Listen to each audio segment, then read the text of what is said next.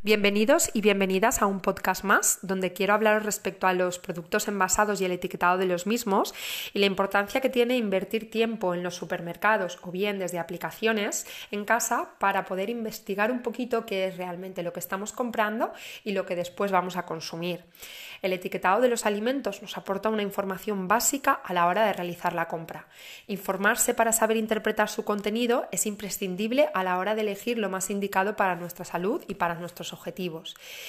Daros cuenta que es el principal medio de comunicación entre los productores de alimentos y los consumidores finales, que somos nosotros, constituyendo una herramienta clave para permitirnos realizar elecciones informadas sobre los alimentos que compramos y que consumimos.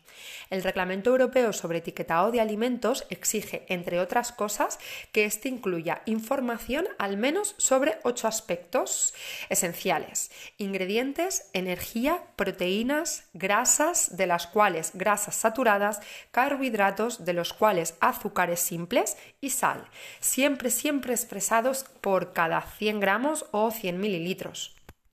En el podcast de hoy vamos a ahondar más respecto a los ingredientes. Los ingredientes que son el currículum vitae, la carta de presentación, el cuerpo, lo que realmente ingerimos de los productos. Y rara vez se le, se le presta atención, rara vez nuestras pupilas se fijan en ellos. Realmente nos fijamos antes en las kilocalorías, las grasas, los hidratos de carbono, azúcares, sal, pero dejamos de lado algo tan importante como saber la materia prima del producto que estamos consumiendo. Los ingredientes van a ser los que justifiquen después la valoración nutricional, los que hagan que un alimento sea sano o no lo sean. Muchas veces cuando entramos en ellos nos perdemos porque no entendemos las cosas que leemos en él.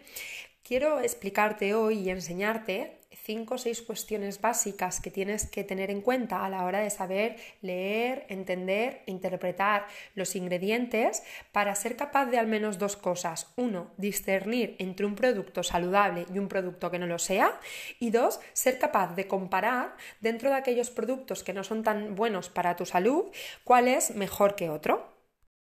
Conocer todo esto te ayudará sobremanera a ser capaz de elegir mejor aquellos productos que sean aptos y buenos para ti.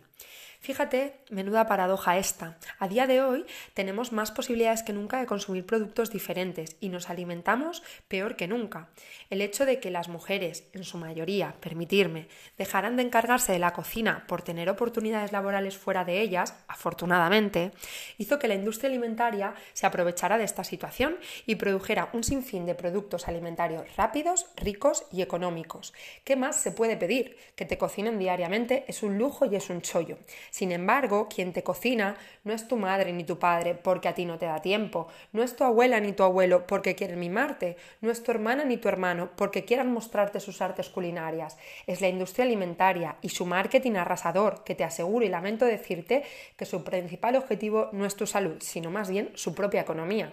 Siento no tener más respeto hacia esto, pero es que ellos no lo tienen con nosotros, no, no lo tienen. Añadir ingredientes de mala calidad para abaratar el coste de producción y darle palatabilidad al producto con tal de que lo consumamos y perpetuemos su consumo no es cuidarnos, es hacernos la vida más fácil a costa de nuestra propia salud. Y a costa de nuestra salud me niego a que haya nada. Y creo que tú también deberías hacerlo. Por eso este podcast. Caldo de la abuela, dicen. ¿Está la abuela dirigiendo la industria donde se produce o qué pasa? Y si lo está, por favor, que quiten a la mujer ya y que la jubilen. Caldo casero, dicen también. ¿Están los trabajadores de la empresa haciéndolos en su casa? ¿O acaso está llevándolos a la industria desde sus pequeños hogares para que se vendan? Salsa de champiñones, dicen, cuando solo un 0,7% de champiñones lo es. Pan integral cuando el primer ingrediente es harina de trigo, no integral, sino refinada, y el cuarto ingrediente un 5% de salvado de trigo, solo un 5% es integral. Chocolate negro también dicen a veces, y el cacao aparece en el séptimo ingrediente, después de azúcar, grasa de palma, nata y otros ingredientes más que hacen que este se tuviera que llamar azúcar con un poco de cacao en polvo, algo así como azúcar latte, pero muy lejos queda de ser chocolate realmente. Por eso Por eso mismo tenemos la obligación de no dejarnos engañar y leer lo que realmente estamos comiendo. Para ello hay algunas cosas que quiero contarte hoy y explicarte.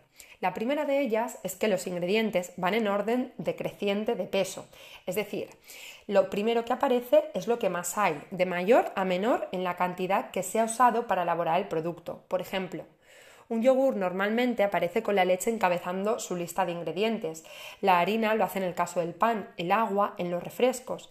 Si el producto ha destacado en su descripción algún ingrediente concreto, debe indicar el porcentaje específico. Así lo harían, por ejemplo, unas galletas que se anuncien como con semilla de chía. Mirando los ingredientes podríamos comprobar fácilmente que en realidad el porcentaje de semillas puede ser solo del 1 o incluso inferior. Fijarnos en el orden de aparición de los ingredientes es la mejor forma para saber si lo que nos están vendiendo como chocolate es realmente chocolate o azúcar, o si lo que nos están vendiendo como papas lleva primero patata o glutamato monosódico, por ejemplo. La segunda cuestión a considerar respecto a los ingredientes es que estos sean de la mejor calidad posible.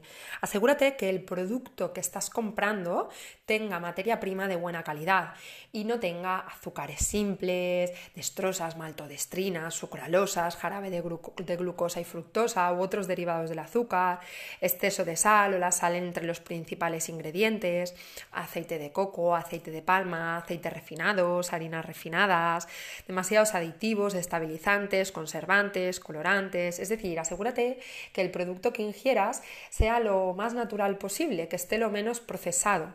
Eh, para esto también una norma interesante a considerar es que fíjate que cuanto menos ingredientes tenga un producto, no solo en la calidad de los ingredientes, que es la, segunda cuestión importante a tener en cuenta, sino también la cantidad de ingredientes que tenga, porque a menos ingredientes significa que está menos manufacturado, menos toquiteado, menos procesado, será mucho más saludable, mucho más natural, mucho más fidedigno al alimento en sí, de origen, y no necesitará tantas cosas para que sea apto para el consumo humano.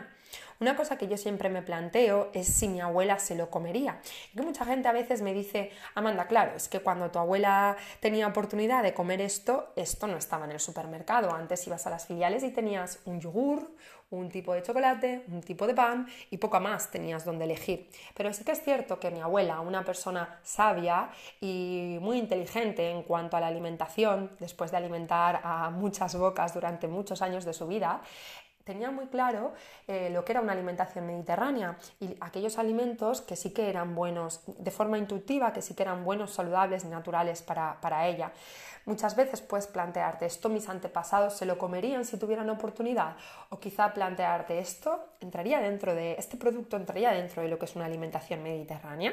Creo que no hay nada más eh, honorífico que vivir en la cuenca mediterránea y tener una de las mejores alimentaciones posibles eh, honrala, honrala ingiriendo productos y comprando productos que sean de buena calidad y que se asemejen o se pudieran incluir en este tipo de alimentación. Por último, a mí me gusta hacer un ejercicio que es el que más me ha ayudado a nivel personal, pero también, también profesionalmente para dar consejos respecto a este tipo de, aspecto de la nutrición, ¿no? respecto a los ingredientes, que es utilizar el maravilloso poder de la imaginación. Imaginarnos los ingredientes que tiene un producto en un plato, ponerlos uno a uno en tu imaginación en un plato y preguntarte si te lo comerías y si la respuesta es no, posiblemente te pueda ayudar mucho a deducir o a saber que ese tipo de alimento que estás ingiriendo cuando lo digieres se va a convertir en esos ingredientes de mala calidad. Cuando tú vas a la empresa que los están elaborando, están utilizando, imagínate, cuencos grandes o recipientes grandes o bidones grandes con ese tipo de ingredientes separados. Luego lo unen, le dan un aspecto, una consistencia, un sabor, un aroma, un crujir eh, adecuado que te llama desde las estanterías de los supermercados pero cuando tú ese alimento lo masticas, lo digieres, esos ingredientes otra vez se deshacen, se descomponen y son los mismos que estaban utilizando en la industria alimentaria. Esta herramienta a mí me viene genial aplicarla porque es una forma muy fácil, muy intuitiva y de forma muy rápida para coger un producto, leer los ingredientes, visionarlos en un plato y pensar qué narices estoy comiendo. De esta forma te ayudará a poder dejar el, producto de nuevo en el supermercado y hacerte un favor en tu salud. Para concluir, me gustaría pedirte, si me lo permites, que no te dejes engañar, que revises todos aquellos productos que metes en el carrito de la compra, que supervises y cerciores que la materia prima que los componen son de buena calidad para tu cuerpo y para conseguir el objetivo que tienes de responsabilidad para contigo.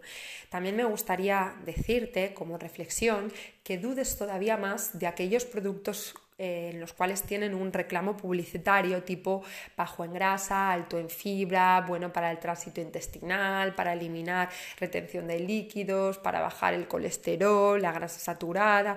Contra más reclamos publicitarios tenga un alimento, más tienes que dudar de él y supervisar si realmente los ingredientes que tienen van a aportarte ese beneficio que te están vendiendo. Recuerda que un trozo de carne, de pescado, de huevo, una verdura una fruta no te lo venden con ningún reclamo publicitario, no les hace falta.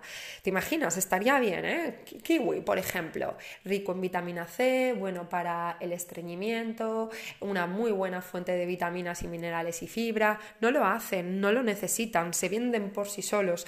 Todo el mundo sabe sus propiedades bondadosas y sus propiedades buenas para, para el organismo.